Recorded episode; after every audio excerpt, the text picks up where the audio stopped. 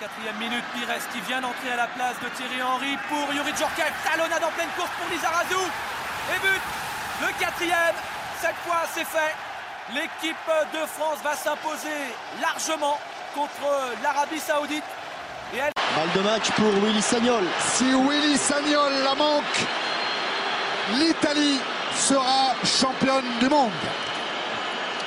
Et il le sait, Willy Sagnol. Pas la rater, Willy, ne pas la rater. C'est parti, ça passe Balle de match solide Les libéraux, les libéraux.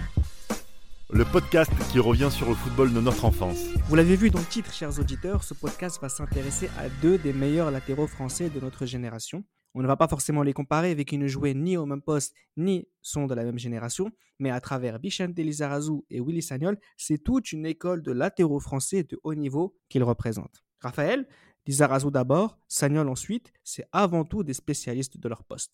C'est vrai que Lizarazu et Sagnol, moi pour moi, quand j'entends ces noms-là, ça me fait forcément penser à mon enfance, ça me fait penser à la Coupe du Monde 2006, surtout pour Sagnol, et à la Coupe du Monde 98 et à l'Euro 2000 pour Lizarazu. Après, c'est des profils, on va y revenir, mais c'est des profils quand même qui sont un peu différents. Ouais. Euh, a eu, une, on va dire, une, une, tendance, surtout en début de carrière, quand il était jeune, à jouer plus offensif, alors que Sagnol a vraiment ce, cette posture de vrai défenseur droit de métier. Et, euh, et vraiment, ces deux joueurs-là ont aussi des similitudes, notamment avec le Bayern Munich, et, et ont tous les deux remporté de nombreux trophées. Bah, deux finalistes de Coupe du Monde, Gilles Christ. Oui, deux finalistes de Coupe du Monde, après fortune diverse, un champion du monde et l'autre qui perd la finale. Euh, mais bon, c'est euh, voilà, c'est aussi une question du haut niveau dans le football français et une période où le football de sélection en, France est revenu au premier plan avec justement ces deux finales en, 8 ans et euh, ce sont aussi les témoins de voilà donc d'un comportement de nos latéraux français. Après, c'est vrai que dans la longévité, même dans la postérité qu'ont ces deux joueurs, il y en a un effectivement qui fait plus partie de la légende du football français et un autre qui euh, a été mis dans l'ombre voilà, de, grands joueurs comme Lilian Thuram pour Willy Sagnol. Mais quand au moment où Sagnol est parti, l'héritage a été très difficile et il est toujours difficile justement de, de retrouver le Willy Sagnol euh, le, le, prochain Willy Sagnol au poste d'arrière droit en équipe de France. Bah justement, est-ce qu'on a vu de meilleurs Français à leur poste depuis euh, Nams? Non, non, non. Surtout pour Sagnol, euh, ça a été très compliqué de trouver un, un latéral euh, bon et régulier sur la durée. Euh, on a eu de multiples tentatives, hein, de multiples tentatives. Pas grand-chose jusqu'à aujourd'hui, hein, jusqu'à aujourd'hui. Le titulaire d'aujourd'hui, voilà, on attend toujours moi, jusque depuis 2006, j'attends toujours le, le, successeur de Sagnol. Sagna a fait du bon boulot, mais voilà quoi, c'est pas, c'est pas suffisant, c'est pas suffisant. Beaumont, boulot, Sagna, bon, après, bon, c'est voilà. vrai qu'il a, il a, il a, joué de, de, longues années en équipe oui, de France. C'est ça, c'est ça. Pour notre plus ça. grand déplaisir, si ça se dit. Alors, on va commencer par s'intéresser à la carrière de Lizarazu, l'aîné, euh, qui est né en 1969, originaire du Pays Basque. Il aurait pu être euh, surfeur, skieur, euh, rugbyman, tennisman, mais il, choisit le football Gilles. Ben, comme tu le disais, c'est un profil multisport. Hein. Son, frère a, fait, a, fait, du surf au, au niveau professionnel. lui a été doué pour plusieurs sports. il a eu aussi, on va dire qu'il fait partie de ces rares joueurs de foot aussi pour l'époque qui ont suivi des études jusqu'à avoir une licence quand même. Et, et donc, du coup, ça montre qu'il y a vraiment chez euh, Vicente Lizarazu euh, un profil à la fois de tête bien faite, bien pleine aussi également. Et euh, on va dire qu'il est doué sur le fait qu'il est pris à Bordeaux, surtout en tant qu'attaquant dans un premier temps. Oui. Quand il se fait, j'allais dire, découvrir euh, par, euh, donc, par les, les Girondins de, de, Bordeaux. Mais après, derrière, la croissance ne va pas suffisamment vite, justement, quand il est en, il est en cadet. Et euh, pour avoir de la longévité dans, dans, le football professionnel, au risque de se perdre avec, les, avec la, réserve, eh ben, il prend le choix de jouer plus bas en tant que latéral. Et en tant que latéral, eh ben, il commence à, à, gravir les, échelons qu'il y a au Girondins de Bordeaux, la DH, la D3 à l'époque, puis après la première division, sous la direction d'abord d'Aimé Jacquet, et après, derrière, ben voilà, il y aura toute cette euh, époque-là où il va jouer aussi sous les ordres de Raymond Goethals et, euh, voilà, de, et de, tous ces, de tous ces entraîneurs de la fin des années 80 au Girondin de Bordeaux qui vont lui donner euh, la confiance. Et c'est vrai que c'est vraiment un, parcours qui me fait penser, après je pense que ça va faire sourire un petit peu les gens, euh, à celui de Patrice Evra quelques années plus tard, qui au PSG jouait attaquant et après qui a terminé latéral gauche. Alors oui, euh, il a commencé ses, débuts en professionnel en 1988 sous la, sous la houlette d'Aimé Jacquet. Euh, il aura tout connu, hein, comme le disait Gilles Christ avec Bordeaux. il aura connu la lutte pour le titre face à Marseille. Il aura joué l'Europe. Puis il aura aussi connu la rétrogradation en, D2 pour des raisons économiques. Et puis la montée aussi, Raphaël, on peut dire que voilà, ça l'a forgé. En plus d'avoir dû se battre pour son physique jugé trop frêle. Bah oui, il a été jugé trop frêle. Il a même été euh, emmené et suggéré euh, à être en prêt à Pau avant même de jouer en professionnel avec l'équipe de Bordeaux.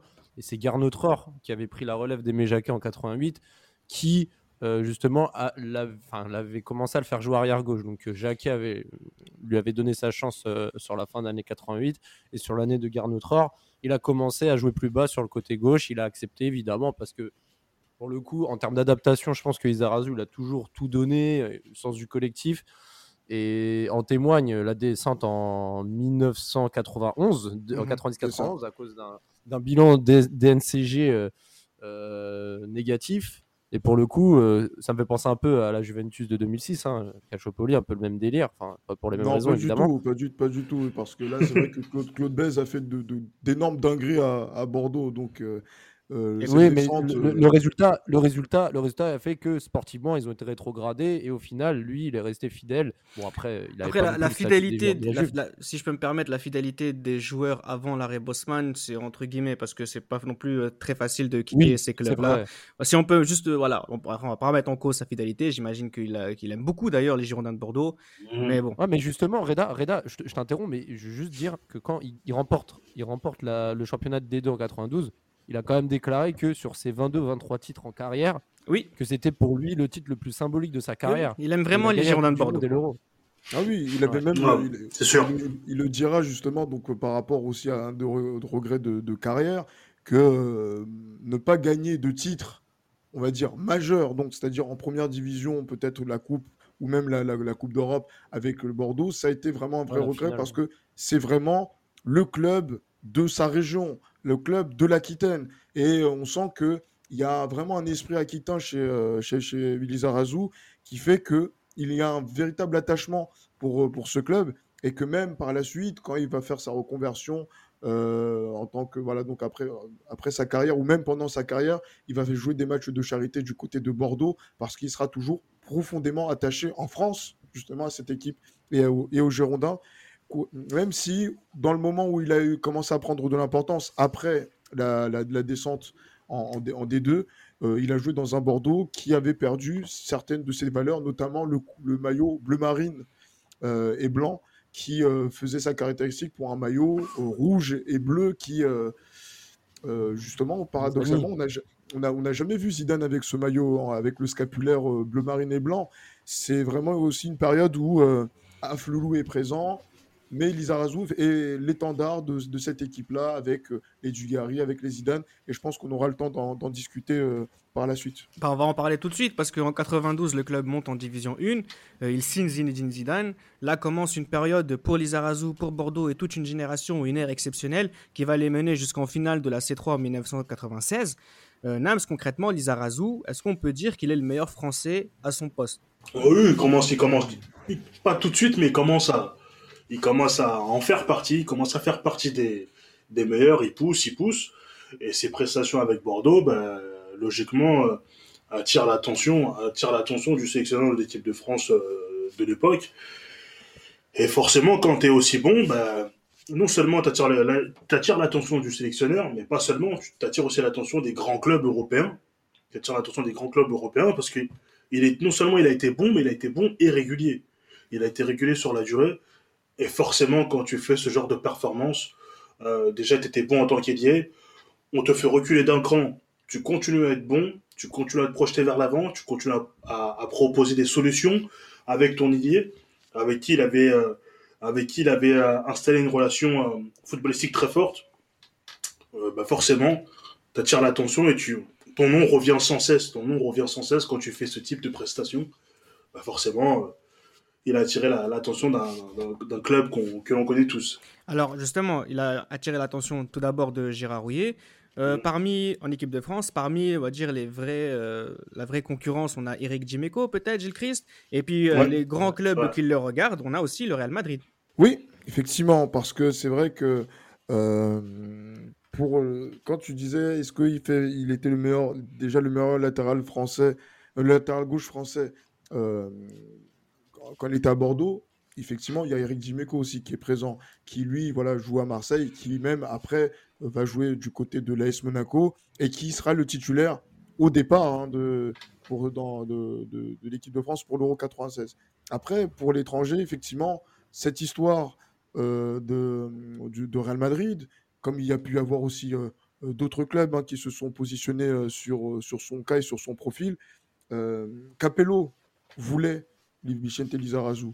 Et, euh, et justement, il lui avait tapé dans l'œil au moment du quart de finale retour euh, de, voilà, de, Coupe UEFA, Bordeaux-Milan. Et Capello, qui était déjà en pourparlers avec Lorenzo Sanz du Real Madrid, euh, ben voilà, donc avait dressé une liste de joueurs dont faisait partie Lizarazu pour 96 au moment où il signe au Real. Finalement, ça va pas se faire il choisira un choix qui va être un petit peu plus euh, raisonnable justement en termes d'attache familiale en allant du côté de Bilbao, même si voilà sa famille c'est plutôt Saint-Sébastien, mais il va rester dans, le Pays Basque et le Real Madrid va choisir de recruter Roberto Carlos. Comme quoi, ça se joue à peu de choses parfois, une, carrière et mm. même un choix justement dans l'histoire d'un club comme le Real Madrid qui a fait 11 ans avec Roberto Carlos et 11 ans où il est resté définitivement dans la légende. Ça aurait pu être Vicente Lizarazu qui aurait pu prendre euh, sa place.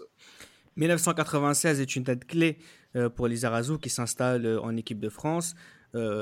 il signe ensuite à l'Athletic Bilbao, comme tu le disais, Gilles Chris, pour les raisons que tu viens de mentionner. Un club dans lequel il retrouvera Luis Fernandez. Hein. Encore aujourd'hui, ces deux hommes se détestent. Ah oui. Et pas que lui.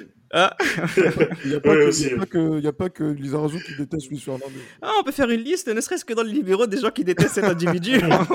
Mais nous n'allons pas nous y attarder. 1980. Raphaël, bien évidemment. Ah, Raphaël, explique-toi. viens, on parle, viens, on parle de Lizarazu, s'il te plaît. non, maintenant, on va parler de quelqu'un d'autre, puisque 96, c'est aussi l'année à laquelle Willy Sagnol fait ses débuts en professionnel à Saint-Etienne, hein, ville de, de, son enfance. D'abord en division 1, puis en division 2. Euh, il brille par sa maturité, Nams, euh, une maturité qu'il retrouve euh, en défense centrale en tant que libéraux déjà. Il commence très jeune, il est prêt, il, il répond présent malgré son jeune âge, et ça, c'est pas facile, surtout quand quand on débute dans un club comme Saint-Etienne, même si c'était pas le club. Ah, ça reste les Verts. C'est ça, ça, ça, reste un club historique en France, un club très important. Et justement, bah, il, répond présent. Et, et c'est Elibo qui le repère. En plus, c'est Elibo qui, le, qui le repère. Il n'a pas 20 ans. Il, il a une certaine force de caractère qu'on l'a connu aussi par la suite. Et, euh, et en plus, quand il, quand il débute, quand il débute, il, quand il débute, il a quand même un sacré joueur en face de lui. Il a quand même un joueur très véloce, très rapide. Il a Julien en face de lui. Pour son premier match, oui. C'est ça. Et il s'en est plutôt, euh, ils sont ils sont est plutôt, ils sont est plutôt bien sortis. Ils sont est plutôt bien sortis. C'était pas simple, mais déjà à moins de 20 ans, dans les années 90, tu découvres le haut niveau. Et si, et quand tu t'en sors, en plus, c'est synonyme de de beaucoup de bonnes choses pour la suite parce que c'est quand même c'est quand même prometteur ça laisse entrevoir des qualités mentales techniques parce que pour s'adapter c'est pas simple. Il répond présent. Euh, un club qui flirte avec la relégation mais qui c'est un club complètement chaos c'est un club qui, aurait pu descendre en national hein. c'est ça jusqu'à la dernière journée contre 3 c'est ça. Et euh, il s'en sort il s'en sort et en plus, il a appelé, il a appelé avec l'équipe de France des moins de 20 ans, donc ça, ça, démontre qu'il a déjà une trajectoire assez, assez linéaire. Il a une progression où tu sens qu'il va pas faire long feu déjà à Saint-Etienne. Il va pas faire long feu à Saint-Etienne et qu'il est sollicité par, par beaucoup de clubs, dont un, très bon club français justement qui, qui est l'AS Monaco. Et forcément, bah, ça, là, c'est la, là, c'est la, c'est la, c'est l'opportunité pour franchir un cap. C'est l'opportunité pour montrer ses qualités. Euh, justement, il va, il va plutôt bien confirmer ce qu'on a vu à Saint-Etienne. Et ce sera déjà une très bonne chose pour lui. Bah, il signe à Monaco et brille dès sa première saison. Raphaël, une saison durant laquelle il ira jusqu'en euh, demi-finale de la Ligue des Champions. En fait, c'est dingue parce qu'il disait en six mois, il est passé de jouer le, le, maintien avec Saint-Etienne. il fait comme 39 matchs euh, cette saison-là parce qu'on rappelle la D2 à l'époque, il y avait 22 équipes, donc 42 matchs sur une saison, ce qui est énorme. Mais comme il fait le quand même 39 matchs. Ouais, voilà, c'est ça. j'ai encore, j'ai encore l'image de Jeannot qui fait un arrêt sur sa ligne euh, à la dernière journée contre 3 euh, et ça a sauvé le club. Et juste après, par à Monaco, au début, c'était pas une, une nécessité, un hein, Sagnol il y avait quand même euh, Dumas, Jetou, Jawara derrière qui venait d'arriver aussi. Le, brutal euh, Jawara, oui. Ah oui, il faut en parler. Et, et, à l'époque, voilà, Monaco galérait à trouver un remplaçant à Blondo sur le côté droit et Sagnol, encore une fois, alors c'est comme Lizarazu, c'est-à-dire que Lizarazu a reculé. Pour le coup, Sagnol était libéraux à Saint-Etienne, il est passé sur le côté droit et forcément, il fait, euh, il fait ses 26 matchs en championnat en 97-98, il fait ses 8 matchs de Ligue des Champions et il va, il va aller jusqu'en demi-finale de Champions League. Et pour le coup, je ne vais pas brûler les étapes, mais il va rester jusqu'en 2000 à Monaco, jusqu'au titre de 2000. Et il va former vraiment une, Quelle équipe, belle, charnière, notamment avec les, euh, avec les les Marquez, ah les Contreras. Et je, crois qu'il faisait partie de la. Ouais, ça faisait partie de la, défense la plus inexpérimentée du championnat. Et ils, sont, ils, sont, ils ont été champions et, et très largement. Et à ce moment-là, bah, Sagnol, il commence vraiment à, à devenir un, un, joueur vraiment qui compte parce que là pour le coup ah là c'est les clubs étrangers qui toquent à la porte et son salaire euh, l'équipe ouais c'est ça les, clubs étrangers proposent des sommes là on, a passé l'arrêt Bussman et il avait l'un des, plus bas salaires du club et le plus bas je crois je prends les mots ouais c'est ça il disait j'étais le moins bien payé du club et parce que j'étais jeune et on me prenait pour un imbécile et en gros c'était plus une affaire de principe que d'argent. Et forcément, à l'époque où les salaires commençaient à flamber, le Bayern a mis, 50 millions de francs pour l'arracher. Il a rejoint les Arasés au Bayern.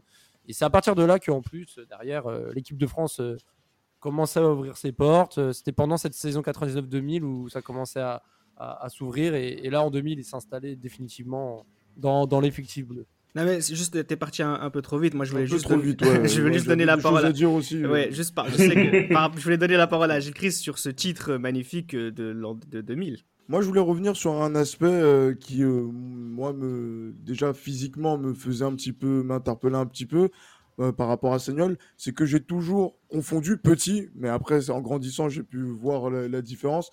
Sagnol et Lilian Martin, qui était aussi latéral du côté de l'AS Monaco, notamment lors de la demi-finale Monaco-Juve, où je pense que quand Del Piero marque son but, que c'est Sagnol qui se fait euh, ben, qui, justement qui se fait surprendre par, euh, par euh, Del Piero, alors que c'est Lyon Martin. Et donc du coup, et du, coup, moi j'avais cette, cette, cette image-là en tête. Et surtout sur cette période-là, effectivement, vous avez parlé du fait que cette équipe de l'AS Monaco, qui est un peu chaos sur la fin de Gentigana, sur l'année 98-99, mais qui revient bien derrière avec le Claude Puel sur sa première année en 99-2000. C'est une équipe, effectivement, dont on a parlé, en plus dans la première saison des Libéraux, euh, comme l'une des plus belles équipes qui ayant remporté le championnat de France, qui a eu beaucoup de frustration en Coupe d'Europe. Sagnol en fait partie. Euh, et euh, c'est vrai que c'est un peu bizarre quand même qu'un joueur comme Sagnol n'ait rien dit par rapport à sa condition de joueur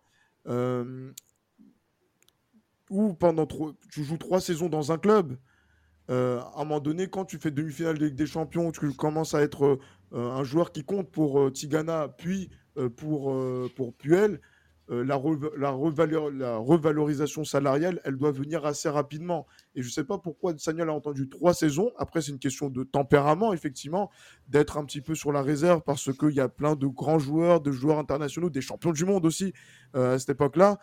Et c'est en 2000, au moment où il est champion de France, on se dit Ah, ben tiens, ben, moi, aussi, je, suis un, je fais partie de ces mecs qui comptent. Barthez, lui, va partir en Angleterre pour l'un des plus gros transferts pour un gardien de but pour l'époque.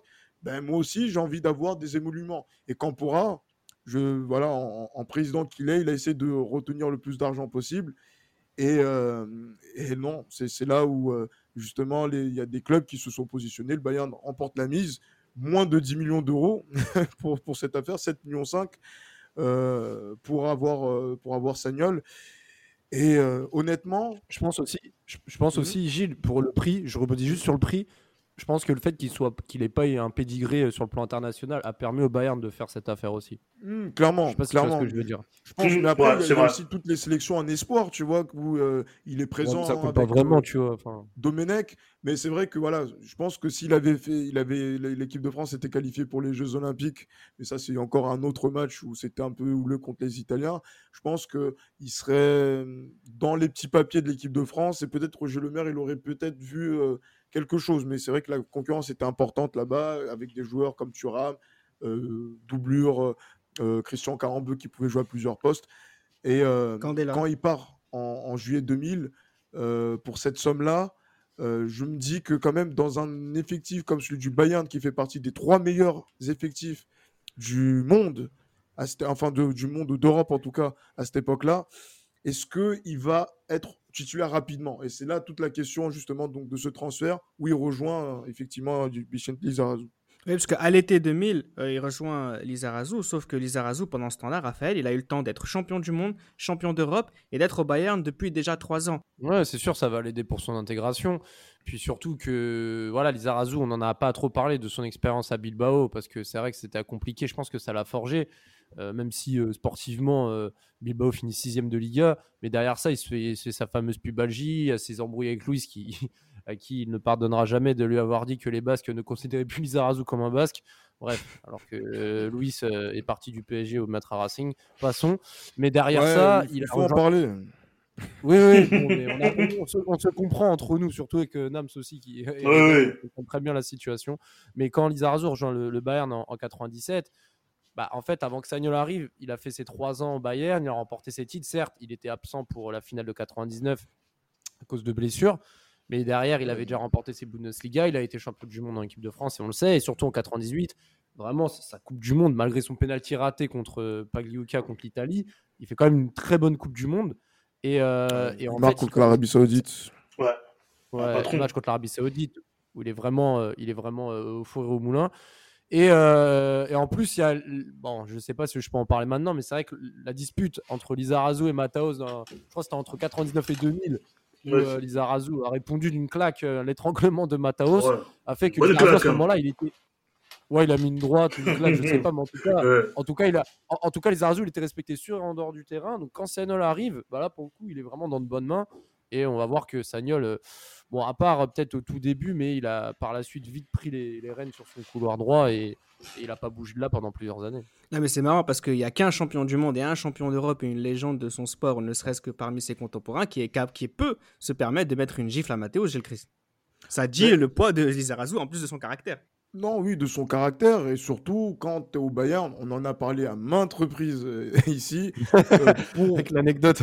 faire, faire partie des cadres du vestiaire et de montrer en tant qu'étranger que tu fais partie des meubles au, Bayern, il faut, il faut c'est la bagarre. C'est la bagarre. C'est la bagarre, tout simplement. Et, euh, et, en plus, euh, si tu vas te, friter avec euh, le, on va dire, un des, des joueurs importants de, de, de l'Allemagne des années 90 à, l'époque. Champion du monde. Champion du monde, ballon d'or. C'est, voilà, je pense que ça auprès de tes coéquipiers, ça, ça montre une certaine. Euh, euh, voilà, que c'est un couillu, que euh, malgré la petite taille, etc., c'est pas quelqu'un qui va se laisser marcher dessus. Et voilà, ce Lizarazu là, c'est c'est vrai que il fait peut-être l'un des meilleurs choix de sa carrière en signant en Allemagne, parce que c'est quelque chose qui est risqué. Parce que quand il signe en 97, on a un an de la Coupe du Monde. Euh, on est euh, justement, euh, il y a Jacquet qui dit que pour aller au Mondial 98, il faut être titulaire dans votre club dès 97. Quand tu changes de club et en plus derrière que tu te blesses et que derrière, ben voilà, derrière que c'est un peu difficile à, ce niveau-là pour, pour lui, mais que il a la confiance du sélectionneur absolu du sélectionneur en disant que voilà tu, euh, voilà, tu seras mon latéral droit pour le mondial, soigne-toi, fais le nécessaire pour que tu sois au top pour ce mondial. Euh, voilà, je pense que Vicente Lizarazu, il arrive euh, avec, pour ce mondial-là, avec le plein de confiance pour pouvoir être performant à la Coupe Monde, puisqu'il est, on va dire, programmé pour ce mondial.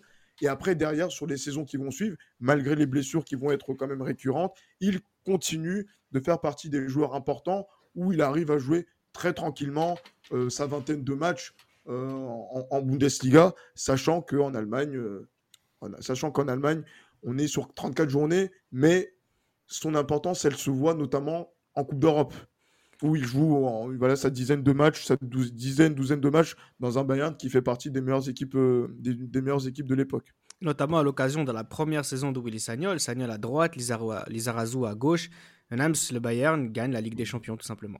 Ouais, c'est ça. Ça, ça m'a fait quand même plaisir, même si j'aurais préféré que Valence gagne pour Pablo Aymar, mais c'est vrai que ça fait plaisir de, de voir euh, Sagnol s'imposer dès sa première saison euh, avec une avec une adaptation plutôt plutôt réussie globalement.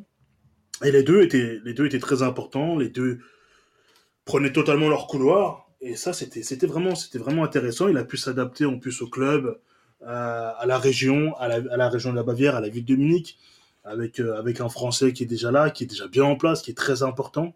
C'est sûr que ça aide, ça aide beaucoup, hein, ça aide beaucoup. Euh, lui, je trouve qu'il a un style de jeu un peu différent d'Izarazu, dans le sens où il a une certaine technique. Je trouve que une technique un peu plus raffinée que celle de Lizarazu, qui est plutôt bon en un contre un, qui fait des grands bons et autres.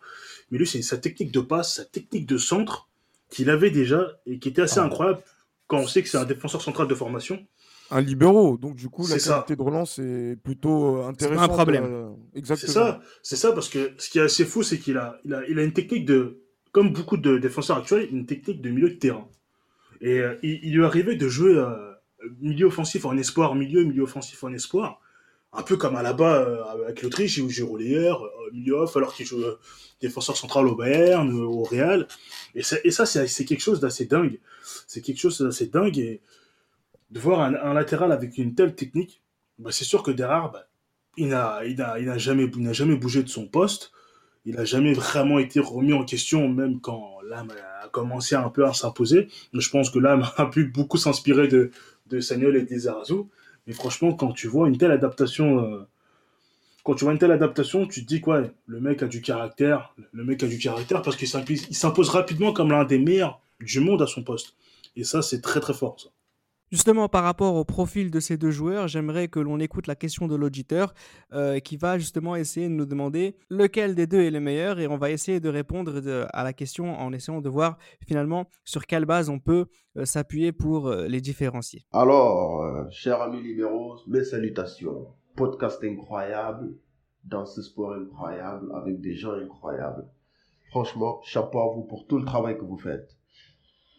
Alors, je voulais parler un peu de Lizarazu et de Willy Sagnol. Alors, je voulais vous poser une question, les libéraux. On sait que, voilà, ils ont évolué près chacun 8 ans, 8 ans au Bayern. Je pense qu'ils ont quasiment aussi le même, le même nombre de matchs. Alors, concrètement, Sagnol, Lizarazu, qui est le plus fort pour vous? Qui est le plus fort? Ça veut dire que si vous devez choisir l'un des deux, qui sera pour vous votre premier choix pour ramener votre équipe au succès? Voilà. Merci beaucoup, Sidi, euh, pour ta question. C'est très important aussi pour nous que tu puisses nous, en poser une. Euh, on ne pouvait pas faire une émission des libéraux qui fait intervenir des auditeurs sans que Sidi n'intervienne dans cette émission, puisque Sidi, c'est quelqu'un qui, euh, qui nous suit depuis le tout début. Et je pense aussi que cette, ces premières émissions quasiment 100% allemandes doivent te faire plaisir. Alors, on va pas forcément répondre à ta question à proprement parler parce que ce serait très difficile pour nous. Par contre, voilà, on va essayer de parler un petit peu du profil de ces deux joueurs et dans quelle mesure, dans quelle mesure l'un ou l'autre serait plus à même d'être meilleur que l'autre. Voilà, ne nous en veux pas si on répond pas concrètement à, ta, à, ta, question, mais voilà, on essaiera quand même de faire le maximum. Je sais que ça va être difficile pour mes copains. Raphaël, tu le disais tout à l'heure, et ce que, ce que vient de dire Nams aussi, c'est sur leur profil. J'aimerais qu'on s'attarde un petit peu euh, sur le profil à, tous les deux, notamment à l'occasion de cette saison 2000-2001 où ils sont sur le toit de l'Europe ensemble. Effectivement, on a l'impression que Lizarazu, avec son petit corps, il a, c'est plus quelqu'un qui va manger la ligne euh, en faisant des allers-retours, en étant un contre-attaquant exceptionnel. Sagnol, lui, de son côté, ça va être plus euh, la science du centre de plus ou moins près. Et on l'a vu faire des centres depuis euh, le milieu de terrain, presque à la David Beckham. Mais ça, c'est vraiment très, très fort de sa part. C'est aussi quelqu'un qui était capable de centrer du pied gauche, Willy Sagnol. Et ça aussi, c'est vraiment très fort de la part d'un latéral. Tu dirais quoi, toi, pour les différencier d'un point de vue profil technique, Raphaël? Bah, en fait, on peut même parler statistiques parce que quand tu vois que Lizarazu, il dispute plus de 700 matchs en carrière et qu'il va te mettre 38 buts et 34 passes décisives, Sagnol, il va en faire 4, 483. Alors, il va mettre 9 buts. Donc, tu vois déjà que Sagnol, c'est pas un profil à, aller vers l'avant comme Lizarazu, faire parler sa technique plus sur la profondeur et en direction du but. Mais c'est 67 passes décisives, soit le double en fait d'Izarazu. Parce que vraiment, comme je disais en début de podcast, Sagnol, c'est vraiment le mec. Il va pas ouais, comme tu dis, David Beckham, c'est-à-dire qu'il va pas chercher à monter, à, faire un peu comme les ailiers de notre génération, à, déborder, manger le couloir. Parce que moi, j'ai l'image de Lizarazu qui, En fait, pour moi, Lizarazu, ce qu'il a fait contre le Milan AC euh, en 96 avec Bordeaux, ça, passe visible sur le premier but, c'est vraiment euh, du Lizarazu, c'est bouffer la ligne, bouffer le, couloir et rentrer pour euh, soit tirer ou soit faire la passe en retrait. Sagnol, c'est vraiment euh, un autre profil. Je dis pas que c'est mieux, moins bien, mais Sagnol, c'est vraiment passe longue. C'est vraiment, en témoigne son centre pour la tête de Zidane en finale de la Coupe du Monde 2006. C'est vraiment le type de centre que Sagnol faisait, donc parfois même arrêté, donc des balles longues, sans euh, déborder, etc., en restant euh, sur place. Mais ça trouvait toujours preneur, et, d'où le nombre de passes décisives, c'est que c'est qu'il a vraiment réussi à, bonifier ses, longs centres. Et, et c'est pour ça aussi que les deux se complémentaient bien. D'un côté, on avait un peu le, la fougue, euh, l'offensive Lizarazu et l'autre, on va dire le, calme et plutôt les longs ballons comme Sagnol. Ça me faisait un peu rappeler euh, dans le même club hein, au Bayern Munich le profil un peu Ribéry-Robben euh, quelques années plus tard, mais sur le, plan plus offensif. Deux mecs qui, qui sont tout aussi forts l'un que l'autre, mais avec un profil différent, mais complémentaire. Non, moi j'avais plus pensé à, Beckham Geeks quand, pendant que tu parlais, je sais pas pourquoi. Pour justement moi je pense à Bayern. moi j'ai fait référence au Bayern. Non, non, je sais, je sais, je sais, mais c'est marrant de voir euh, ça, mais plus reculer. Tu ajouterais quoi, toi, Gilles Christ, par rapport à leur profil et leurs différences, leurs similitudes? Oui, Parce qu'on a affaire quand même à deux latéraux de quand même, donc euh, quelque part euh, ça devrait se ressembler. Oui, effectivement. Et c'est vrai qu'il y a quelque chose qui est aussi assez intéressant de voir, c'est que le Lisa, Lisa Razou aussi est un euh, contre-attaquant et qui a aussi une présence assez importante dans la surface de réparation. Raphaël le disait bien euh, tout à l'heure que voilà, il aime bien rentrer et c'est pour rentrer dans la surface de réparation pour euh, faire des différences, quitte à marquer. Il le faisait beaucoup à Bordeaux, beaucoup moins avec le, Bayern et, avec l'équipe de France. Et aussi, il faut pas oublier aussi que Lizarazu aussi c'était un tireur de coup de pied arrêté. À un moment donné, il était même un des tireurs de coup de pied de, de penalty pour l'équipe de France. Euh, c'est pour ça qu'il s'était présenté face à, à Paglukin 98, parce que par le passé, il avait même raté un penalty, je crois, contre la Pologne euh, aux éliminatoires du, de l'Euro 96. Euh, au Parc des Princes. Et alors que voilà, Sagnol, effectivement, c'est quoi qu'il arrive, euh, sa, capacité à centrer, ça peut être arrêté, comme ça peut être en mouvement, comme ça peut être justement donc euh, avec le, pied gauche. Je dirais, après, ça peut être un peu dithyrambique parce que c'est la Bundesliga, ça, ça fait rappeler aussi le style de Andreas qui avait cette capacité-là de jouer aussi des, deux pieds, avec une dominante pour Willy Sagnol, euh, pied droit, voilà, qui est, différente. Et c'est vrai que ça donne, on va dire, une certaine variété tactique, justement, où à gauche, je peux euh, justement, je peux être dans, dans une euh, percussion qui va vers la surface de réparation et côté droit, je peux chercher les centres et trouver mes attaquants. Et c'est vraiment très intéressant de voir deux styles de latéraux comme ça et surtout français dans un club à dimension importante au niveau européen qu'est le club du Bayern Munich. Et Sagnol, qui, euh, et Sagnol, juste pour ajouter, qui a, qui a quand même, enfin, il marquait pas beaucoup de buts, mais il a quand même pris ses responsabilités en 2006 euh, en finale. Il a tiré eh son oui, penalty. Ah ouais, hein, ah ouais, ouais, force de caractère, les couilles, ça lui correspond parfaitement ça. Comment tu dis les couilles en allemand?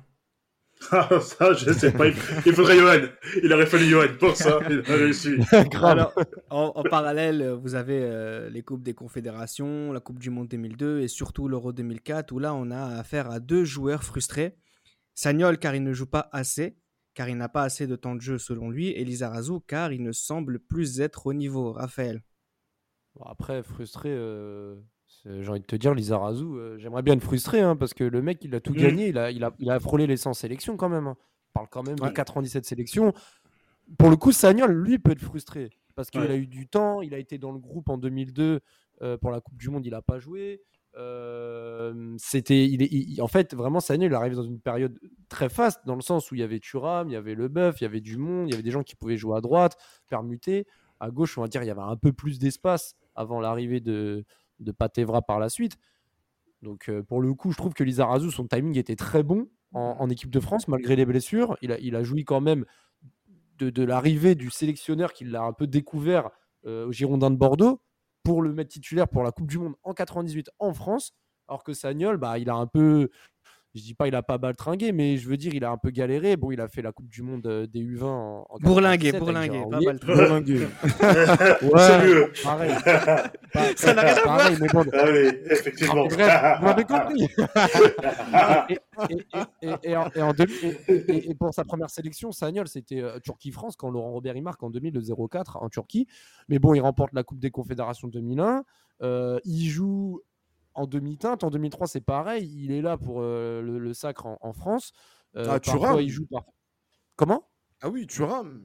Ouais, tu, tu, tu, tu, rames, tu rames, oui, il est, il est, replacé dans l'axe. Donc forcément, après, il y a eu aussi les retraites de Blanc et Leboeuf. Donc il, il, a commencé à, il a commencé à jouer. C'est à partir de là où il a commencé à avoir sa, sa, sa place. Moi, ça m'intéresse 2004 parce que c'est peut-être la première fois depuis tout ce temps qu'on aurait pu avoir et Sagnol et Lizarazu ensemble en équipe de France. Mais, ah, ça s'est très mal passé. Il était cuit, ah, il était cuit. Le France-Grèce, le France Grèce, euh, Et là, forcément, on peut penser, on peut penser à Damas parce que il en parlait, il en parlait souvent dans certains podcasts où justement Lizarazu se, se prend ce sombrero par, je crois, c'est, c'est euh, Bassinas ou c'est Bassinas qui lui met en. Zagorakis. Zagorakis, Zagorakis. Et il saute, il saute comme un, il saute comme un voyou comme ça là. il sort du champ de vision. il sort du champ de vision. Et là, tu vois que ouais, il est cuit. Déjà, cette dernière saison, enfin cette saison 2003-2004, Lizarazu était cuit au Bayern. Il était cuit déjà. Il était cuit. Ça s'est vu encore. Comme, tout le Bayern d'ailleurs. Hein. C'est ça, c'est ça. C'est ça. En plus, ouais, pour encadrer les jeunes, etc. Sous Troussier, mais quand tu vois cette action et en plus il y a but derrière, tu te dis waouh en fait, tu dis que un genre, un genre d'expérience, tu peux pas te faire éliminer de la sorte sur un sombrero comme ça. Tu peux pas te jeter comme ça. Si tu es un jeune joueur, tu as, 18, 19 ans, tu es inexpérimenté, tu te fais éliminer de la sorte. C'est pas très grave. Mais à ce âge-là, c'est, je pense que c'est synonyme de beaucoup de choses de ce qu'on verra aussi après l'euro. Après l'euro, parce que. c'était Gilles Christ, pendant l'Euro 2004, euh, Willy Sagnol, euh, c'est pas un titulaire. Hein. Il joue un match sur deux, quasiment, même pas. C'est pourquoi c'est pas, il... pourquoi il a pas ce statut qu'il a au Bayern encore? Pourtant là, il y a de la place. Parce que encore une fois, Lilian Thuram n'est toujours pas le latéral, euh, enfin de, toujours latéral en équipe de France et il n'est pas encore en défense centrale. Parce que qui est dans l'axe, c'est Marcel Desailly, c'est William Gallas, c'est Michael Sylvestre. Lilian Thuram est encore euh, on, l'envoie encore sur le, sur le côté à, ce moment-là. Euh, et euh, justement, là, Sagnol est frustré de se dire que tiens, je passe encore derrière un joueur qui a 32 ans, qui a déjà son passé en équipe de France et qui joue, qui sera amené à jouer de plus en plus souvent en tant que défenseur central. Donc, c'est vrai que on a la croisée des, chemins à un moment donné en, en 2004 où Sagnol doit et ça devient une nécessité absolue après euh, justement donc les, la retraite qui arrive progressivement. On a l'impression qu'en 2004-2005, euh, voilà, il n'y a plus de grands joueurs en équipe de France. Euh, il doit devenir titulaire au poste de latéral. Thuram n'est même plus là aussi, hein, il faut, faut, le dire aussi également, parce que lui aussi a pris sa retraite internationale. Donc du coup, il est, c'est comme si c'était, il était titulaire par défaut, alors que on peut penser que au cours des cinq dernières années euh, en Allemagne, il mérite pleinement sa place. Et mhm. c'est tout à fait légitime. Donc, euh, euh, il est frustré, ça se comprend. Son heure est en train d'arriver, mais elle arrive effectivement à un âge où il est, on va dire, en, normalement en pleine possession de ses moyens pour un joueur de foot de haut niveau.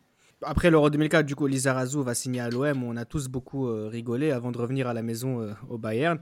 Il prend sa retraite en, 2006, alors que Sagnol, lui, joue la Coupe du Monde à ce moment-là. Et quel tournoi de sa part, Nams? Oui, quel tournoi. Et moi, quand je pense à 2006, je pense toujours à cette phrase ta gueule l'ancien forcément ça c'est ça c'est ah, c'est inoubliable c'est inoubliable et je pense qu'il aurait aimé lui dire ça déjà dès 2004 tu vois. Mais euh, ouais c'est ça se voit qu'il l'avait retenu euh, dans son ça, exactement. Exactement il l'avait retenu. Et franchement ouais il fait un super tournoi. Il fait un des joueurs qui un des joueurs qui qui fait partie des joueurs qui relèvent l'équipe de France durant ce tournoi parce que le début est un peu chaotique. Mais quand il fallait se retrouver les manches il était présent. Et cette qualité, cette qualité de centre qu'il avait, même cette qualité de placement, cette qualité défensive. Quand on pense à Sagnol, on pense tout de suite à ce centre. Pour Zidane, en prolongation, ce centre, c'est tellement précis, c'est limite, c'est, il pose, il dépose ce centre sur la tête de Zidane. Et ça, c'est, cette qualité de centre. C'est limite, il avait une main à la place du pied. Et franchement, il a vraiment été, il a vraiment été très très bon euh, durant, hein, durant cette Coupe du Moi, en 2006, ce qui m'a vraiment euh, marqué par rapport à la prestation de Sagnol, c'est défensivement, il a muselé tous les grands qui étaient en face de lui. Euh, aussi bien sur euh, le côté de l'Espagne, David Villa, euh, Ronaldinho pour le Brésil, Cristiano Ronaldo pour le Portugal, Luis Figo, etc. Enfin, je veux dire, il a réussi Même si à. chaud hein, pour Cristiano Ronaldo dans la surface. Ouais. Est-ce qu'il y a oui. Ah, on ne sait pas. Ah, en tout cas, c'est vrai que Ronaldo, il en a beaucoup rajouté. Donc je pense qu'il a aussi mm. payé de ça par rapport aussi au tour précédent avec l'épisode avec Wayne Rooney et l'Angleterre. En tout cas, Sagnol, il a été solide dans le sens où c'était sa première compétition euh, internationale où il était titulaire indiscutable sur son couloir. Vraiment, euh, il était taille patron et il a vraiment assumé. Il parce qu'on parle de Thuram, on parle de Makelele, on parle de Vira à juste titre, bien sûr. On parle de, tous ces joueurs-là, mais il y a aussi Willy Sagnol qui a vraiment, euh, pour le coup, fait parler sa solidité sur le côté droit. Et, même en finale, et même en phase de poule, hein, parce que Nams, tu disais que c'était compliqué, mais, mais, mais, la France, ils encaissent qu'un but hein, en phase de poule, c'est contre la Corée, c'est un but un peu, euh, un peu rocambolesque, on va dire. Mais en soi, Sagnol, il était présent. Enfin, je veux dire, sa oui. monde complète était très très bonne. Hein. Oui, non, c'est vrai, c'est vrai. Non, je veux dire, que il fallait gagner ce match contre le Togo, il fallait répondre présent, il fallait pas trembler. Il fait, partie, il fait partie des joueurs qui, voilà, qui, qui, qui a retroussé les manches, qui a sorti les couilles. Et qui a tiré le penalty justement dont on parlait tout à l'heure. Et c'est aussi un des seuls, un des rares en tout cas, qui continue à verbaliser le fait qu'il en veut énormément à Zinedine Zidane. Du coup, on pourra quand même dire qu'au cours de sa carrière, Willy Sagnol, euh, contrairement à ce que l'on pourrait penser, quelqu'un qui a du caractère et qui a toujours dit plus ou moins euh, ce qu'il pensait. Euh, il va prendre sa retraite après l'Euro 2008 et une retraite complète du football, assez tôt d'ailleurs, à cause de problèmes récurrents physiques.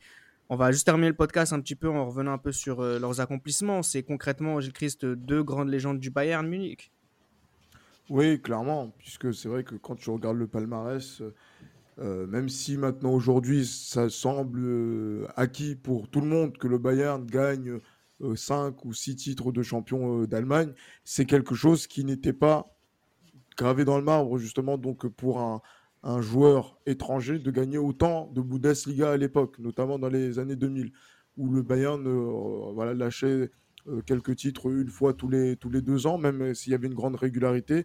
ils ont fait partie de ce Bayern où il y avait Otmar Hitzfeld, euh, notamment le Bayern aussi de Félix Magat, notamment sur la fin de carrière de, de Bichente Lizarazu, et aussi voilà, donc de, Willy Sagnol, de, voilà, donc qui ont marqué, on va dire, cette période des années 2000 euh, du, Bayern.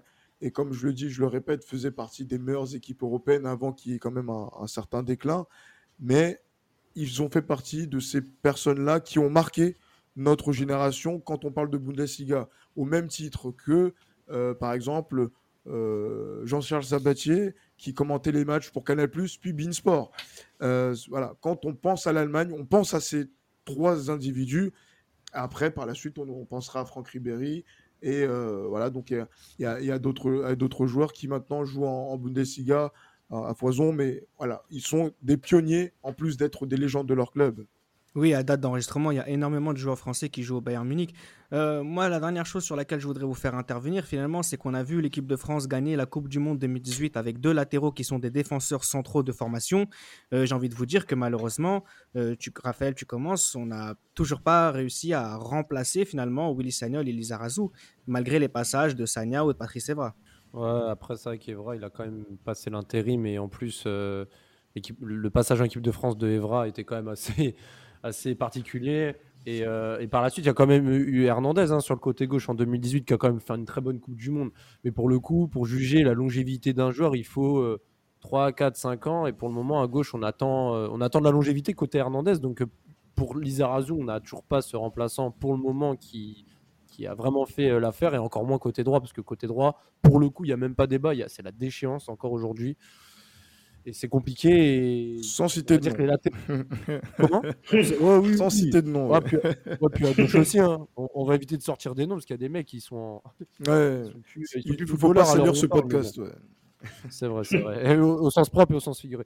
Exactement. Euh, ouais, donc euh, non, mais côté droit, c'est encore pire parce que vraiment, il y a une déchéance et on a vu passer des noms. Hein. Tu parles de Sanya, mais il y a Debuchy, euh, Sidibé, un bon ami de Gilles Chris d'ailleurs. François Claire. Alors Claire, ouais, lui, Euro 2008, catastrophique. Bah, ça a été la relève de Sagnol, de, justement. Sur cet euro où ils ont été tous les deux nuls. France-Italie 2008, euh, c'était compliqué, mais bon, ça France montre. Pays-Bas, catastrophique. et, j'en passe, donc euh, franchement, ça montre que la relève est, est compliquée. Et est-ce qu'on va retrouver deux latéraux dans la même génération, du même niveau que Lizarazo et Sagnol?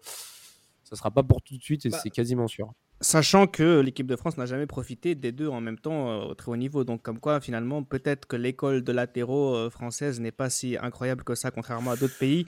Hmm, je bah, pas. Moi, je pense à des Amoros quand même. Avant, oui, avant, oui. Qui ont été des, vraies références quand même à, à, leur poste au niveau mondial. Maradona ah, mais ça, connaissait Amoros, par exemple. Je sais, mais ça se compte sur les doigts d'une main, malheureusement. Et puis, euh, quand on voit que des grands joueurs comme ça, qui ont été des références européennes, mondiales, à leur poste, euh, n'ont pas forcément créé des vocations du même niveau, ça, moi, ça, moi, ça m'interpelle, on va dire. C'était Les Libéraux, un podcast produit par Sport Content.